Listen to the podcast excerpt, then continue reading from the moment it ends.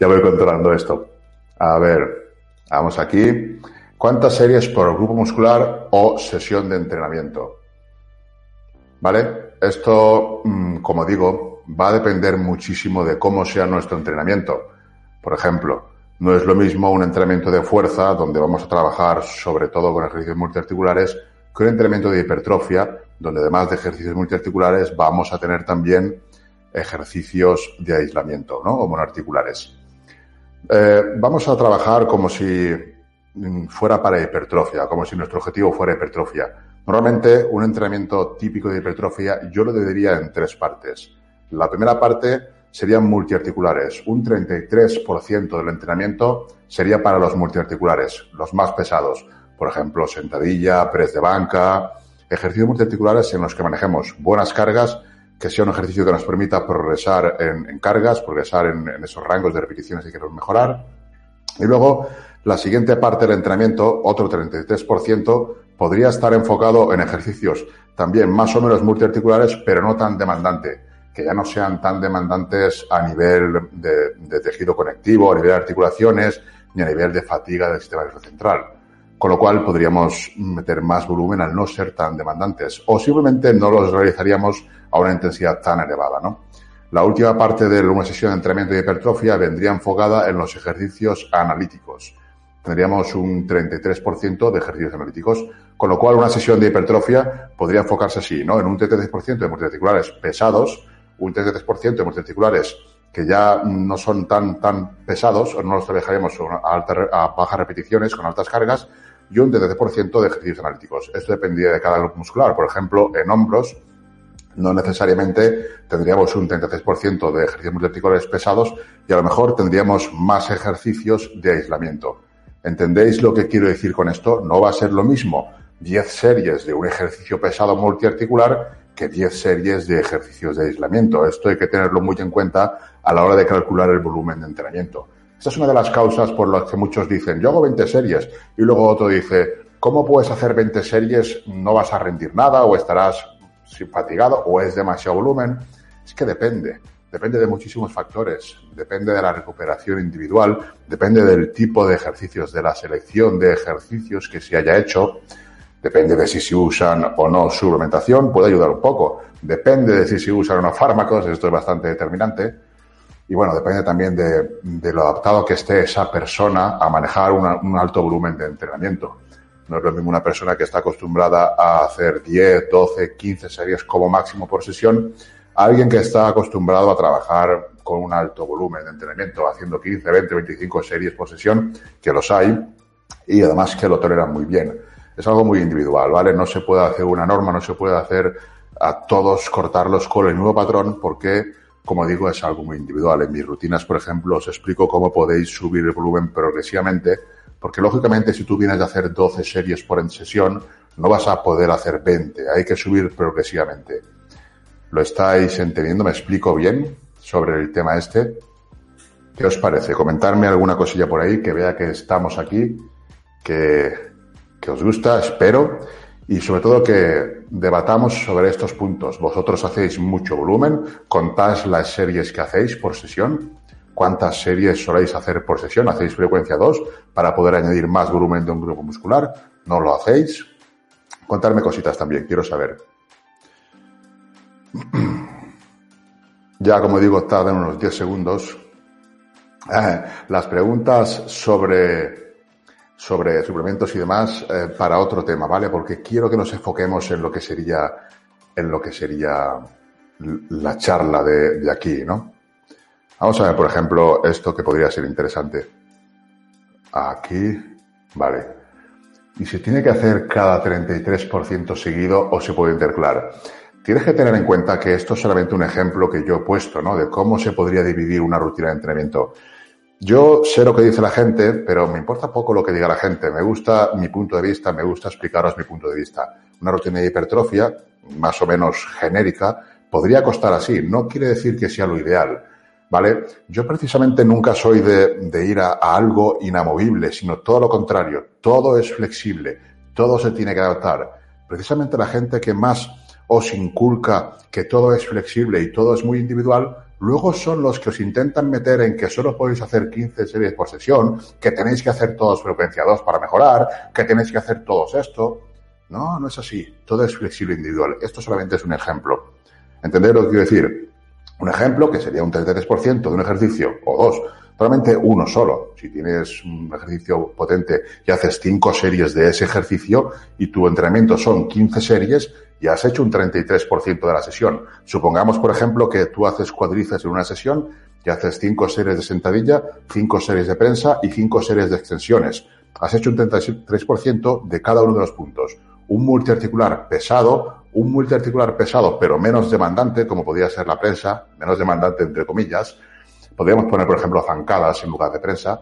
Y luego un analítico, como son las extensiones. Eso sería un 33%. Pero no significa que tenga que ser así, ni muchísimo menos. Es solamente un ejemplo de cómo podría dividirse una sesión de entrenamiento. Igual que el multiarticular pesado, ponerlo al principio o al final. Todo eso son cosas que se pueden variar. Cada, cada, cada movimiento aquí tiene su ventaja. Ponerlo al principio tiene unas ventajas, nos enfocamos más en fuerza y ponerlo al final tiene otras ventajas. Trabajamos igualmente en la hipertrofia, no vamos a progresar en cargas porque vamos a estar fatigados al final del entrenamiento, pero, eh, por el contrario, podemos disminuir la fatiga a nivel tejido conectivo porque seguro vamos a mover menos carga en esos ejercicios. Bien, mientras que tengas una planificación, mientras que tomes un registro de tus, tus, series, está bien. De hecho, es como se tiene que hacer. Yo soy un fiel defensor de lo que sería autorregular. Yo a mis chicos intento siempre darles libertad para poder regular. Es muy importante que uno aprenda a regularse. Yo también puedo saber cómo va la cosa, dependiendo de cómo progreses, cómo hagas esto o lo otro, cómo vea tu evolución en cuanto a, a kilos que vas ganando, en cuanto a cintura, cómo se mueve, cómo baja. Puedo ver muchísimas cosas, pero la autorregulación es muy importante. Es para mí fundamental. es decir, si tengo cuatro series de banca y ese día me hago fuerte, hago seis, lo, eso ya no es autorregular, eso es improvisar, ¿vale? Autorregular es decir, bueno, yo estoy progresando bien, me estoy recuperando bien de 15 series en esta sesión de pecho y como veo que yo me recupero bien, añado una serie más o añado una drop set en algún ejercicio. Eso es autorregular. Esto se puede hacer y no tiene por qué estar mal, pero más que porque te ves fuerte, tiene que ser por algún motivo especial. Quizás estás intentando mejorar la técnica de banca, quizás quieres por algún motivo hacer más series, pero no es tan, tan así, ¿vale? Pero es que no está mal, no hay nada mal, realmente está mal cuando no progresas. Si tú progresas es que está bien. O sea que si te va bien, progresas y tal, a mí personalmente no me parece lo ideal, no es una manera de autorregular que yo haría, pero sí que en lugar de, por ejemplo, si un día me veo fuerte, hago seis, si un día me veo fuerte, en la última serie, por ejemplo, voy al fallo, o hago una descendente, o hago algo especial, por ejemplo, poner poca carga y hacer una serie de 40 repeticiones que me va a fatigar mucho el músculo. Eso sería más lo que yo haría, ¿vale? Lo tuyo también estaría bien, pero yo no lo haría así. No solamente añadiría dos series más. Eh, ¿Cuántas veces a la semana se deben entrar los abdominales? Las que quieras. Todo esto eh, lo vamos a ver en más detalle, pero más próximamente. Ahora solamente las series. A ver, esta pregunta. No me queda claro lo, los analíticos. Su diferencia con los aislados, eh, ejemplos, es lo mismo. Un analítico, un articular y un ejercicio de aislamiento es lo mismo. Vamos a ver, a ver cómo va esto. Un rango de series entre 6 y 9 series por sesión.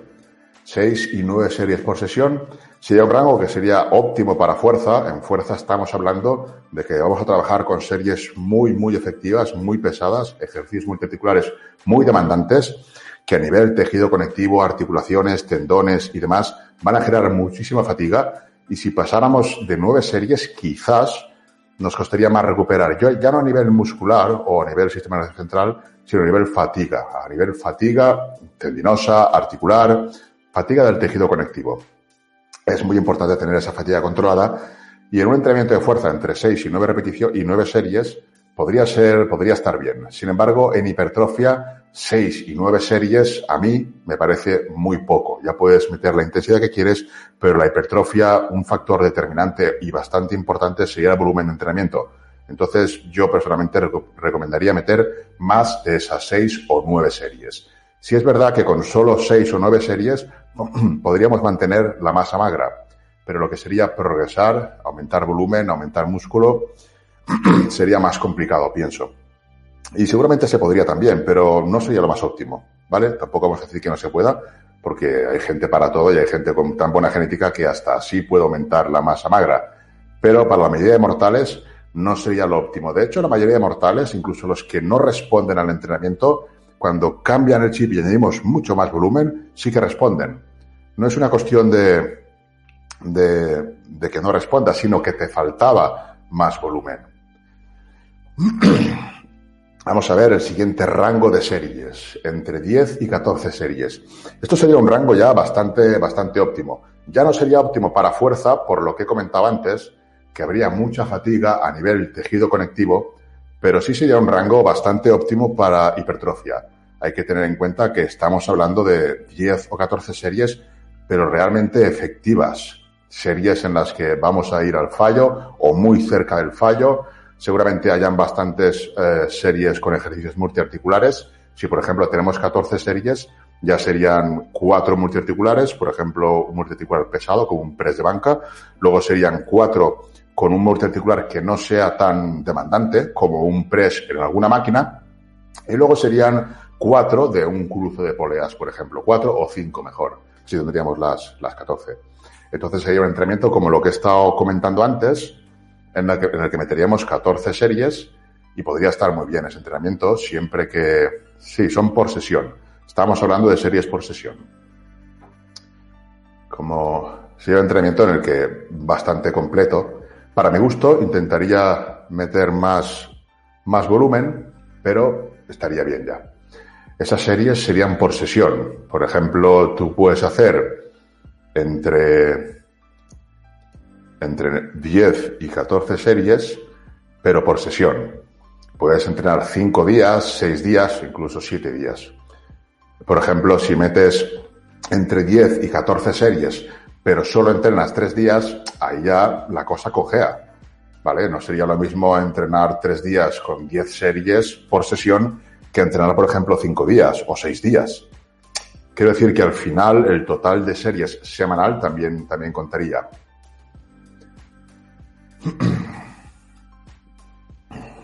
Vale, esto sí que lo vamos a ver. Voy a intentar eh, responder preguntas sobre todo de la temática que estamos tratando porque si no podremos estar dos horas y no quiero eso. Más que nada porque tengo que cenar. Y porque no quiero ser un pesado y estar aquí demasiado rato, más del necesario. Vamos a estar muchas veces, ¿vale? ¿Cómo dividir las series por semana? Por ejemplo, esas 14 series.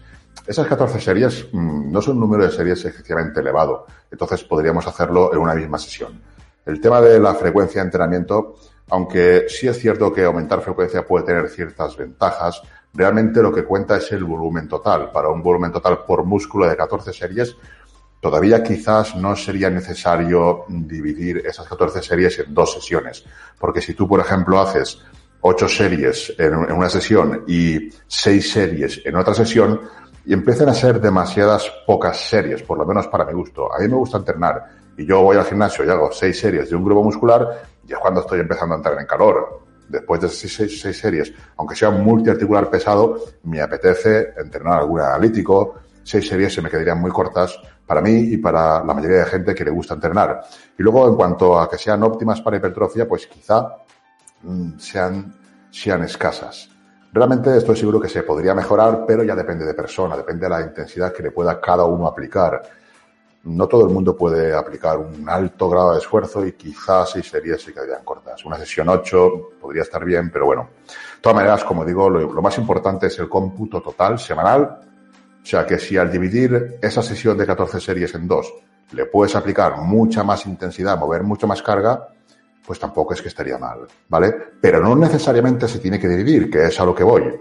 No hay que dividir siempre, no es obligatorio sobre todo cuando son 14 series. Yo al menos no dividiría.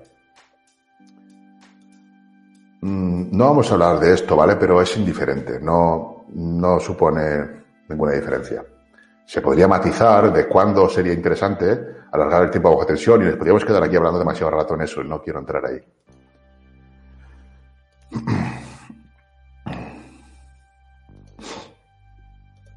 Esto es igual, ¿vale? Se podría matizar mucho sobre todo eso. A mí me gusta la frecuencia 1,5 o la frecuencia 2 en algunos grupos, precisamente para no quedarme, por querer meter frecuencia 2 en todos los grupos, quedarme demasiado, demasiado escaso en algunos. Como por ejemplo meter 8 series en un, en un día y 7 en otro. No me parece demasiado, ¿vale?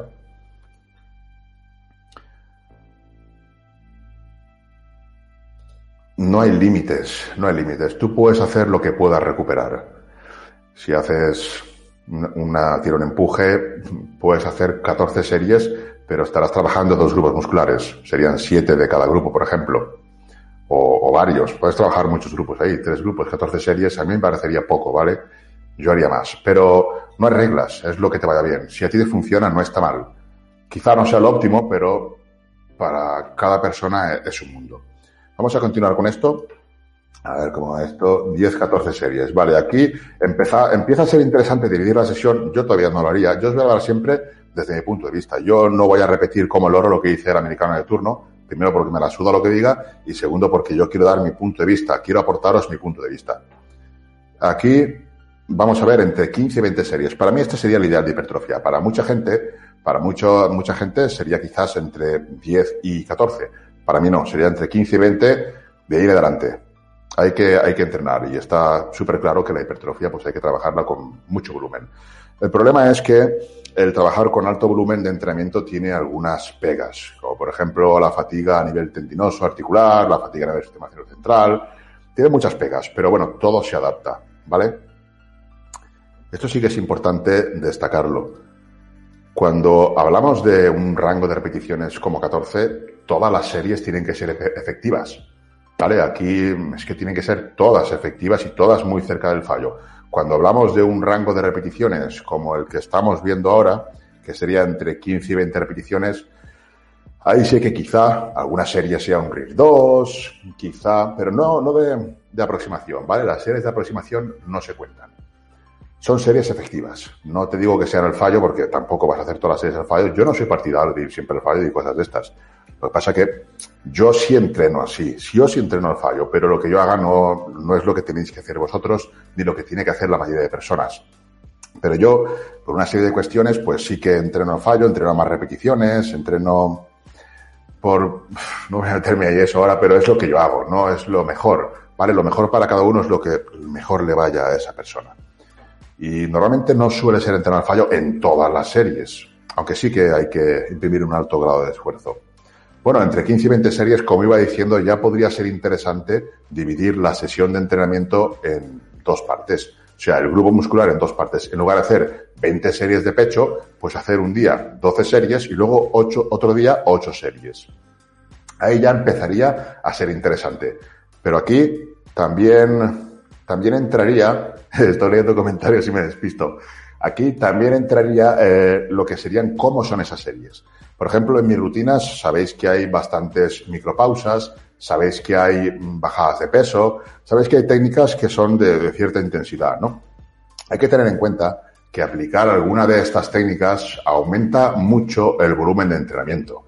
Por ejemplo, no es lo mismo hacer una serie a 12 repeticiones que hacer una serie a 12 o 15 repeticiones, luego hacer una bajada de peso y luego hacer otra bajada de peso. Si tú haces una serie con dos bajadas de peso, esa serie ya no la puedes contabilizar como una sola serie.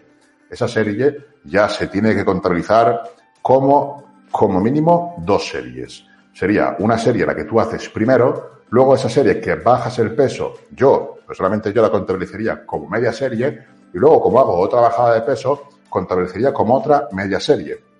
Además, son series muy potentes porque las tres van muy cerca del fallo. Realmente, según estudios, se podría contabilizar como tres series.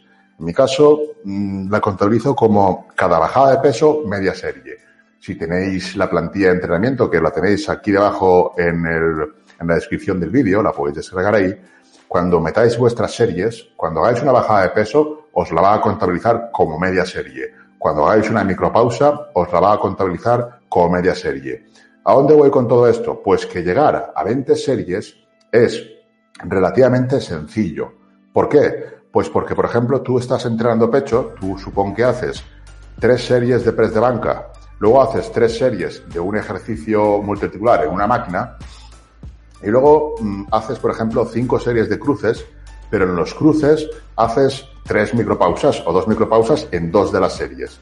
Automáticamente las series de esa sesión se te van a disparar. Y realmente series demandantes a nivel tejido conectivo, solamente has hecho seis. Las tres o cuatro del press de banca y las tres o cuatro del siguiente ejercicio. Son series más demandantes a nivel neural y a nivel tejido conectivo, mientras que unos cruces, si tú tienes la técnica bien, si, si no te dedicas como hace la mayoría de gente a, a intentar mover todas las placas y hacerlo del culo con un apoyo tirando hacia adelante, y tú haces la técnica bien, incluso te pones en una silla, ahí no hay fallo, pues no vas a, fatigar en exceso ninguna articulación y vas a focalizar muy bien el trabajo. Entonces ahí es una manera muy fácil de aumentar series. Como digo, en la plantilla esta, si la usáis, vais a ver que si metéis alguna micropausa de vez en cuando, se va a disparar bastante lo que es el total de series. Entonces, entre 15 y 20 series para mí sería lo óptimo en la mayoría de personas. Quizás un atleta avanzado que le gusta entrenar con multiarticulares, sí que ya 15 empezaría a ser excesivo, ¿vale? También depende esto del grupo muscular que estemos trabajando. No es lo mismo trabajar en piernas, donde 20 series sí que podría ser excesivo, porque son series muy demandantes, que sentadillas, que si prensa, zancadas, son series muy demandantes, y entonces ahí 20 podría ser excesivo, pero sin embargo en hombros o en brazos, 20 series no podría quizás ser tan excesivo. Eh, ¿Sabéis lo que quiero decir? Que no se puede decir, bueno, pues son 15 series por sesión o por grupo muscular. No funciona así la cosa. Todo es muy flexible. Es y debe ser muy flexible. Por lo menos desde mi punto de vista. Hay que ir viendo cómo cada uno le va mejor. Como digo, 15 y 20 series estaría bien, pero aún se podría eh, subir más, que serían más de 20 series más de 20 series eh, ya es complicado, ya no es lo normal, ya no es lo normal, pero no está prohibido. Si alguien puede tolerar más de 20 series y se puede recuperar y puede avanzar de entrenamiento a entrenamiento, de sesión a sesión, pues no veo por qué no tendría que hacer más de 20 series. Porque hay gente que, está ya limitada, autolimitada por la creencia de que más de 15 series o 20 series ya es muchísimo. No es así. ¿Vale? Todo depende de la selección de ejercicios. Acordaros de lo que he comentado al principio, un 33% de ejercicios multiarticulares muy pesados y demandantes, un 33% de ejercicios multiarticulares no tan pesados, o, un mix de multiarticular y casi analítico, y un 33% de analíticos. Estos porcentajes son, son totalmente movibles y cada uno puede hacerlos como quiera. Por ejemplo, en hombros, directamente casi no hay multiarticulares. Si, si no haces demasiados preses o no haces, como es mi caso que ni siquiera hago, no hay multiarticulares en hombros. Imagínate si puedo meter series, si encima meto micropausas o bajadas de peso o técnicas de este tipo que aumentan mucho lo que es el volumen de entrenamiento, me voy tranquilamente a más de 20 series. Yo cuando entrenaba, cuando entrenaba fuerte, porque yo ahora no entreno, yo ahora voy al gimnasio a mover cuatro cositas. no sé cómo no estoy así de flaco, pero bueno, es lo que hay. Cuando entrenaba fuerte, yo tranquilamente podía hacer 30 series por sesión y luego en el entrenamiento de la tarde otras 30. Y todo esto con sus micropausas, bajadas de peso y técnicas de intensidad, ¿vale? ¿Por qué? Porque te adaptas, te adaptas. Tengo un chico que entrena dos veces al día y, si ves tú Excel es que esto es una locura. Yo digo, joder, entrena menos, pero lo adapta, está perfectamente adaptado. El, cuerpo humano se adapta a todo este tipo de, estrés que tú, le, que tú le vas ofreciendo, siempre que se lo des de una manera progresiva. Lo que tú no puedes hacer es pasar de hacer 12 series o 15 series y de repente decir, ah, Toyo ha dicho que se puede hacer más de 20 series, pues voy a hacer 25. Porque no te va a funcionar. Vas a estar una semana y a partir de una semana te van a dar las articulaciones, no te vas a recuperar, no vas a aumentar en repeticiones, no vas a aumentar en cargas.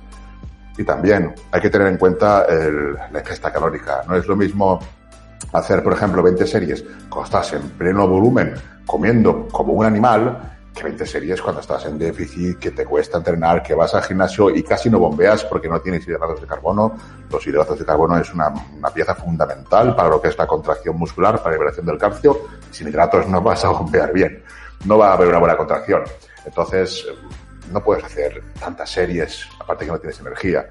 Pero claro, con, en volumen, con un montón de comida, pues se puede tolerar más, ¿vale? ¿Qué quiero decir con esto? Pues que no es inamovible el número de series, es flexible, tiene que ser flexible. Tienes que ir, ser flexible y adaptarte a lo que tú puedas recuperar. ¿Cómo saber si cuál es mi número de serie ideal? Pues es sencillo. Descarga la plantilla, que os la regalo, y meter ahí los datos. Tenéis la plantilla en PDF, puedes imprimirla, meter los datos de las series, te va a salir un gráfico, vas a ver tu evolución en serie. Una manera de progresar no siempre es mover carga, hay muchísimas maneras de progresar, desde el foco, las series, el volumen, el tonelaje. Si tú registras el entrenamiento en esa plantilla vas a ver cómo progresas, siempre. No necesariamente es la carga, la gente está muy equivocada eh, progresando siempre en cargas. Voy a ver si tengo preguntas aquí interesantes, podéis hacerme preguntas todas las que queráis, pero por favor que sean de esto, porque si no eh, me veo de aquí saliendo a las 10, ¿vale? En media hora hemos, creo, que aclarado esto. Si tenéis preguntas sobre este tema, ponedmelas aquí y voy a responder sobre este tema sobre todo. No quiero ser muy pesado, he hecho mm, charlas de dos horas, me canso yo, os cansáis vosotros, os vais. Ahora somos bastantes, podemos sacar algo de provecho si hacéis buenas preguntas. Aunque bueno, más que buenas preguntas, si el que os responde tiene puta idea de algo, porque eso también es complicado. Venga, voy a leer por aquí. ¿Cuál sería el total de series efectivas? Muy buenas a todos. Bueno, esto no siempre es mejor. En mi caso, yo, por ejemplo, siempre diría que sí, pero yo te lo diría desde un punto de vista promista. Te diría, ah, más vale, más vale pasarme que quedarme corto. Pero luego la realidad es muy diferente, ¿vale? Yo, por ejemplo, como entrenador, como preparador, he visto gente no progresar por culpa de este problema, por querer entrenar más de lo que deberías. Entonces, ¿Mejor pasarse de series que quedarse corto? Pues. Pues hombre. no te puedo decir que sí, porque es que no es así, de verdad. No, no, te puedes pasar un día, pero si te pasa siempre, te va a pasar factura. No te vas a recuperar, no vas a progresar, vas a acumular fatiga tendinosa, articular, vas a empezar a tener dolores, hay que tener mucho cuidado con la técnica para evitar los dolores y molestias. Siempre digo que la fatiga a nivel tejido conectivo es la peor. Todo lo demás te vas a recuperar enseguida, pero esta no. Entonces, si tienes una buena técnica, si no produces fatiga residual a nivel tejido conectivo, pues no va a haber ningún problema porque te pases, porque te vas a recuperar fácilmente. De lo que sería daño muscular, de lo que sería fatiga neural, te vas a recuperar fácilmente, pero la otra no. Entonces, si te pasas y castigas el tejido conectivo, lo vas a pagar. No sería mejor en ese caso. Lo mejor es lo óptimo para ti, eso sería lo ideal, pero claro, cuesta, cuesta descubrirlo. Esto está interesante. Esto hablaré, hablaré en otra charla y comentaremos exactamente cuántas series recomendables por grupo muscular. Aquí también entraría cómo dividas la frecuencia, ¿vale? Porque si tú divides mucho la frecuencia, tú eres capaz de añadir más series por grupo muscular. Por eso también esto es, me río mucho de estas recomendaciones de las series porque, bueno, el tema es ese, que depende cómo tú vives la, frecuencia, podrás añadir más series a un grupo muscular o no. Por ejemplo, si veis el vídeo que hay de gemelos en este canal, eh, hablo de cómo dividir la frecuencia de entrenamiento en los gemelos. Es totalmente aplicable a cualquier otro grupo muscular. Lo puedes aplicar. Yo, por ejemplo, he estado entrenando cuando entrenaba, cuando entrenaba de verdad, he estado entrenando piernas todos los días. Yo era leg day every day, ¿no? Todos los días pierna. Y me recuperaba porque sabía cómo hacerlo, ¿vale? Hacía un montón de series, un montón de trabajo de piernas, pero sabía hacerlo. Un día cuadrices, otro femoral, cuadrices, femoral, por la tarde torso. Y crecieron las piernas. ¿Esto qué es? Un canal de Twitch. eh, bueno, esto es como Twitch también, ¿no? Estamos aquí ahora. Lo que sí que, que haré es esto. Por ejemplo, es que no puedo planificar. A mí me gustaría deciros, bueno, a las 8 voy a estar en directo, vamos a reunirnos, pero no puedo. Por eso os he dicho, bueno, quien pueda que pase y, nos vemos. Porque no puedo, mm, voy liado, no puedo planificar, no sé cómo está el trabajo, ya no solo el trabajo, también los cursos que estoy haciendo, las historias, siempre tengo demasiadas cosas. Entonces no, no soy capaz de, mm, no me quiero comprometer porque si me comprometo lo voy a hacer, voy a estar a la hora que diga, pero me podría suponer perjuicio a mí, en mis proyectos y mis cosas y mis planes. Entonces no me, quiero comprometer mucho en ese aspecto. A ver. Uy, si tengo aquí preguntas, vamos a ir viendo, ¿vale? En definición y volumen hay que trabajar con el número de series o varía. Es lo que estábamos hablando, ¿vale? En un principio, eh, tú puedes trabajar con el mismo número de series, pero conforme avance la definición van a haber que cambiar cosas. O bien el grado de esfuerzo, alejándote un poco más del fallo, o bien directamente quitar alguna serie. Yo casi que quitaría alguna serie, ¿vale? Porque Me gusta, me gusta que haya un grado de fuerza elevado, una buena activación. Es muy importante para hipertrofia acercarse al fallo. No tanto la carga, sino lo cerca que estés del fallo. Tú puedes hacer, por ejemplo, una serie a 8 repeticiones, hacer 8 repeticiones y quedarte a 2 del fallo y hacer una serie a 20 repeticiones, pero llegar al fallo. Te puedo asegurar que las dos series son igual de efectivas. Lo que pasa es que las 20 repeticiones seguramente haya tenido para ti menos fatiga a nivel técnico conectivo, porque había menos carga seguramente también hayas podido conectar mejor con el músculo objetivo, porque cuando hablamos de ocho repeticiones, estamos hablando de multiarticulares que necesariamente van a, va a ser un, un movimiento, un gesto en el que van a entrar otros grupos musculares para ayudar a todas las articulaciones a mover la carga. Y sin embargo, a 20 repeticiones seguramente elijas un ejercicio que sea más bien analítico. A vosotros, ¿Una super serie de dos ejercicios se cuenta como dos? Sí, yo contaría una super serie de dos ejercicios como dos series. Hay rutinas que, tengo por ahí que son, por ejemplo, pecho y espalda y entonces una super serie de pecho y espalda, eso son dos series, una para cada grupo. Hacer super series de músculos antagonistas es una buena manera efectiva de añadir volumen. Al final lo que queremos es añadir volumen de entrenamiento. El problema de separar eh, frecuencia 2 es que normalmente el grupo que entrenes después pues se va a llevar un trabajo menos óptimo. No ya por, por, la, por la fatiga, sino porque la contracción no es igual, la liberación de calcio no se da igual, a nivel neural tampoco puedes activar igual, no puedes rendir igual. Pero bueno, yo soy partidario de muchos grupos, a mezclarlos con otros, tal, pero no es necesario siempre. Por norma no. Que se puede, sí. Si tú eres capaz de atorar mucho volumen, va a ser más interesante para ti que metas frecuencia 2. No en todos, porque quizás en todos pueda pasar eso, que dejes ya algunos grupos como piernas o espalda de lado cuando son súper importantes centrarte en ellos. Pero sí en varios grupos que quieras mejorar. Podría ser pierna y espalda, podría ser brazos, podría ser hombros. Centrarte en un par de grupos con frecuencia 2, en el resto no. Como lo que tenéis en mi rutina de 5 o 6 días, donde hay pues como 6 o 7 variaciones donde te puedes centrar en grupos específicos y esos tienen más frecuencia y de calidad, porque es importante que esté bien planificado para que haya calidad en lo que sería el segundo grupo que entrenes. Muchas gracias por las palabras. Eh, eh, ¿Cuál es el término medio entre lo que dice la ciencia acerca del volumen de entrenamiento alto y entrenar al fallo o cerca del fallo con menos volumen de serie semanal? Joder, esta pregunta tiene tantas ahí dentro que creo que la he leído y no me he enterado de nada. A ver, voy a volver a leer. ¿Cuál es el término medio entre lo que dice la ciencia acerca del volumen de entrenamiento alto y entrenar al fallo o cerca del fallo con menos volumen de serie semanal?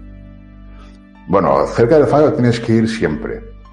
Luego, el volumen de entrenamiento alto, pues se ha visto que, es mejor para hipertrofia y el volumen de serie semanal es lo que realmente importa, más que la frecuencia. Hay un metaanálisis, bueno, hay muchos estudios. Concretamente tengo pensado, es que no puedo, no sé cómo ponerla ahí. Tengo pensado hacer un vídeo sobre esto y, bueno, concluir el metaanálisis que, eh, que da igual el volumen, la frecuencia que hagas, que lo importante es, lo más determinante es el volumen. A ver, los estudios no se equivocan, realmente, realmente tiene razón. Pero tiene razón, pero no tiene razón, porque es que hay que ver cada caso individual y si tú eh, usas mucho volumen o eres capaz de acelerar mucho volumen, si divides ese volumen vas a tener mejores resultados. Luego, eh, en la práctica, pues bueno, si el volumen es igual, puede ser lo mismo. Depende de tantas cosas, de tantos factores. Lo que está claro es que los estudios no se equivocan. Lo que se equivoca es la interpretación de la gente que hace de ellos. Tú quieres defender una idea y tienes, puedes coger cualquier estudio para defender tu idea. Es cuestión de hacer cherry picking y coger los que te interesen y ya está, ¿sabes? Los estudios están muy bien, te dan muchas pistas, pero a, mí personalmente lo que más me ayuda es mm, los chicos que llevo, ver cómo reaccionan, ver cómo mejoran esto, lo otro, modificar esas cosas. Ten en cuenta que al final en un estudio a lo mejor tienes 20 personas o, 30 personas. Yo tengo 100 chicos para hacer pruebas. No me hace falta porque no es que tenga 100, es que han pasado 1000. Es un ejemplo, pero tiene mucha razón eh, lo que se ve en los estudios. El problema son las malas interpretaciones y los sesgos de la gente. Quien, por ejemplo, defiende la intensidad, te va a buscar estudios donde la intensidad salga favorecida frente al volumen. Es que no es una cuestión de intensidad contra volumen, es una cuestión de equilibrio, de balanza. Si tú metes mucho volumen, necesariamente no podrás meter la intensidad y alguien que mete muchísima intensidad y meterá menos volumen. ¿Qué es mejor? Realmente las dos cosas son mejores en el medio plazo. ¿Qué es mejor a largo plazo? Pues mira, te lo explico fácil. Si tú siempre vas al límite de una intensidad brutal, más tarde o más pronto te vas a romper, porque las articulaciones tienen una vida útil, es igual que un motor. Después de X revoluciones, X vueltas, al final peta. Aquí pasa igual. El tejido conectivo necesita un tiempo de recuperación. no me quiero meter en cosas de estas porque si no vamos a estar aquí demasiado, demasiado rato, ¿vale? Mm, al final es que es una pregunta tan rara que no. A ver, porque nunca hablado de la luz. Porque nunca acaba de ver la luz entre meter 20 series a RIR menos 2, 1, 2, en un entrenamiento y poder recuperarme, meter 10 o 12 series al fallo. Es que es lo mismo, es que es lo mismo. Tú, por ejemplo, metes 20 series a RIR 2 y metes 10 series al fallo, va a ser casi lo mismo. Aquí entraría lo que sería la teoría de repeticiones efectivas. Que si tú, por ejemplo, eh, cuentas como efectivas y realmente las que cuentan son las cuatro últimas, si tú haces a RIR 2 20 series, estás metiendo dos repeticiones efectivas de 20 series, con lo cual serían 40, eh, puede ser, sí. Y si tú haces al fallo 10 series, estás metiendo cuatro repeticiones efectivas, porque no te dejas ninguna, de 10 series, con lo cual tendríamos 40 otra vez. Entonces el ejemplo es lo mismo, ¿no? ¿Qué es mejor? Lo que mejor te vaya, lo que más te guste. ¿Te gusta entrenar al fallo con cargas elevadas y hacer solo 10 series? Es lo que te va bien a ti.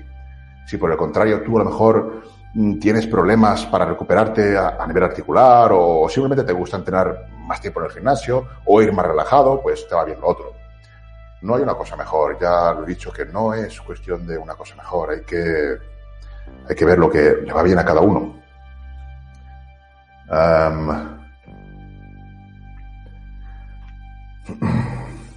Básicos RIR 2, sí, esto está muy bien. Esto es. Esta sería una, una, manera de verlo, ¿vale? Bastante. Yo siempre abogo por eso. Cuando más alta sea la carga, más lejos del fallo. No me gusta mucho estipular RIR 2 porque si tú vas con la idea de hacer un RIR 2, muy probablemente te quedes a RIR 3 o 4. Yo soy más partidario de ir con la serie y cuando tú ves que la técnica ya no es buena, la activación no es buena, Mm, el, grado de esfuerzo es demasiado elevado, ves que algo falla, paras, luego piensas, esto era RIR 1, lo apuntas. más que ir, voy a ir a RIR 2. Se puede hacer también así, pero yo empezaría por no planificar, ir una serie a tope y luego calcular. Si he estado a RIR 0, RIR 0. No va a pasar nada por una serie que haga RIR 0. Luego las otras, aunque sea un básico, ya voy a un poco más lejos del fallo, porque en una de ellas me he esforzado mucho, mucho, he estado muy cerca del fallo. Esto haré mm, más extensamente de cómo podríamos en cada, en cada ejercicio tener una serie de repeticiones efectivas de cada uno. Yo hago, yo hago 8 series de 15 repeticiones. ¿Cómo lo ves? es que eso no me dice nada. Puedes hacer 15 repeticiones y no hacerla en un canuto o hacer 15 repeticiones y que vayan al fallo y ser muchísimo. Que Ah.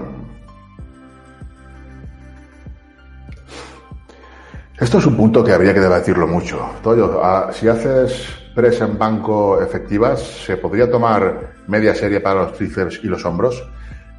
Esto eh, habría que, habría que, como digo yo, filosofear sobre esto porque no se puede dar con una respuesta clara, ¿no? A mí, por ejemplo, no. Para mí no contarían. En hombros es que no contarían, porque para que haya, para que la serie sea efectiva, estamos hablando de que tienes que llegar muy cerca del fallo. Entonces, puede que para ti el hombro sea un limitante o el tríceps en el press de banca, pero muy probablemente no haya llegado al fallo, no sea el tríceps lo que falla. Si te falla el tríceps, entonces sí que deberías contarla como serie de tríceps. Pero si tú haces bien la técnica, pues el tríceps no va a fallar. Se va a llevar un trabajo pero no va a estar a un RIR 2 el tríceps. Entonces, si no está a un RIR 2 o RIR 3, yo no lo cuento como serie. Si tú tienes una mala técnica de banca y te falla el tríceps, pues tú sí que deberías contarlo. Pero si tú tienes una mala técnica y haces pecho, lo que trabajas es el pecho. Y si no trabajas el pecho con ese ejercicio, deberías de hacer uno para que trabaje el pecho, porque tu sesión o tu ejercicio o tu objetivo en ese ejercicio era trabajar el pecho. Aquí entraría la selección de ejercicios. Se podría contar como, como trabajo, sí, pero no como serie efectiva. Por lo menos yo no lo contaría como serie efectiva. Eh, bueno, yo es que en mis rutinas intento evitar mm, ejercicios que no estén muy claros. Red de banca prefiero hacerlo con hammer. Besos, cariño mío. Te quiero. Eh,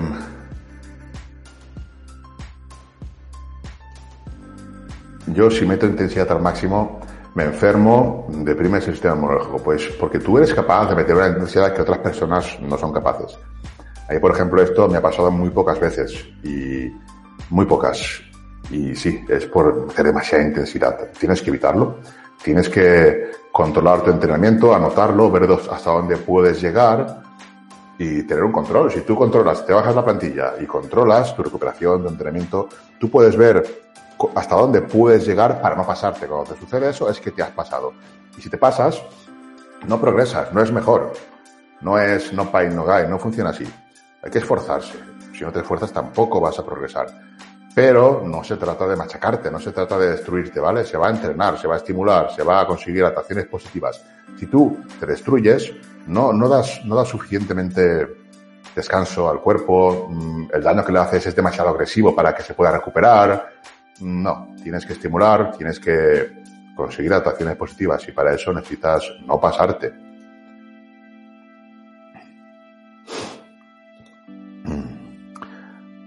Una serie de aproximación que es pesada, porque tu tonelaje máximo es alto, la contarías. Si una serie de aproximación es pesada, si es de aproximación, te tienes que dejar por lo menos cuatro o cinco en recámara, ¿vale? Entonces, yo no la contaría. De hecho, no las cuento. Esas series no las cuento.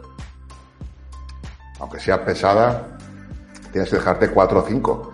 Si tú, por ejemplo, con 100 kilos haces 8 mm, repeticiones, una serie de activación con 100 kilos, deberías de hacer dos. Activas el sistema nervioso central, pero nada más. Si haces más, ya te estás fatigando para las series efectivas. O sea que la aproximación es aproximación, no se puede contar. Ahora, si tú haces, yo qué sé, cuatro series de aproximación, pues eso ya te va a fatigar. Más que contar, lo que te va a restar eh, series efectivas.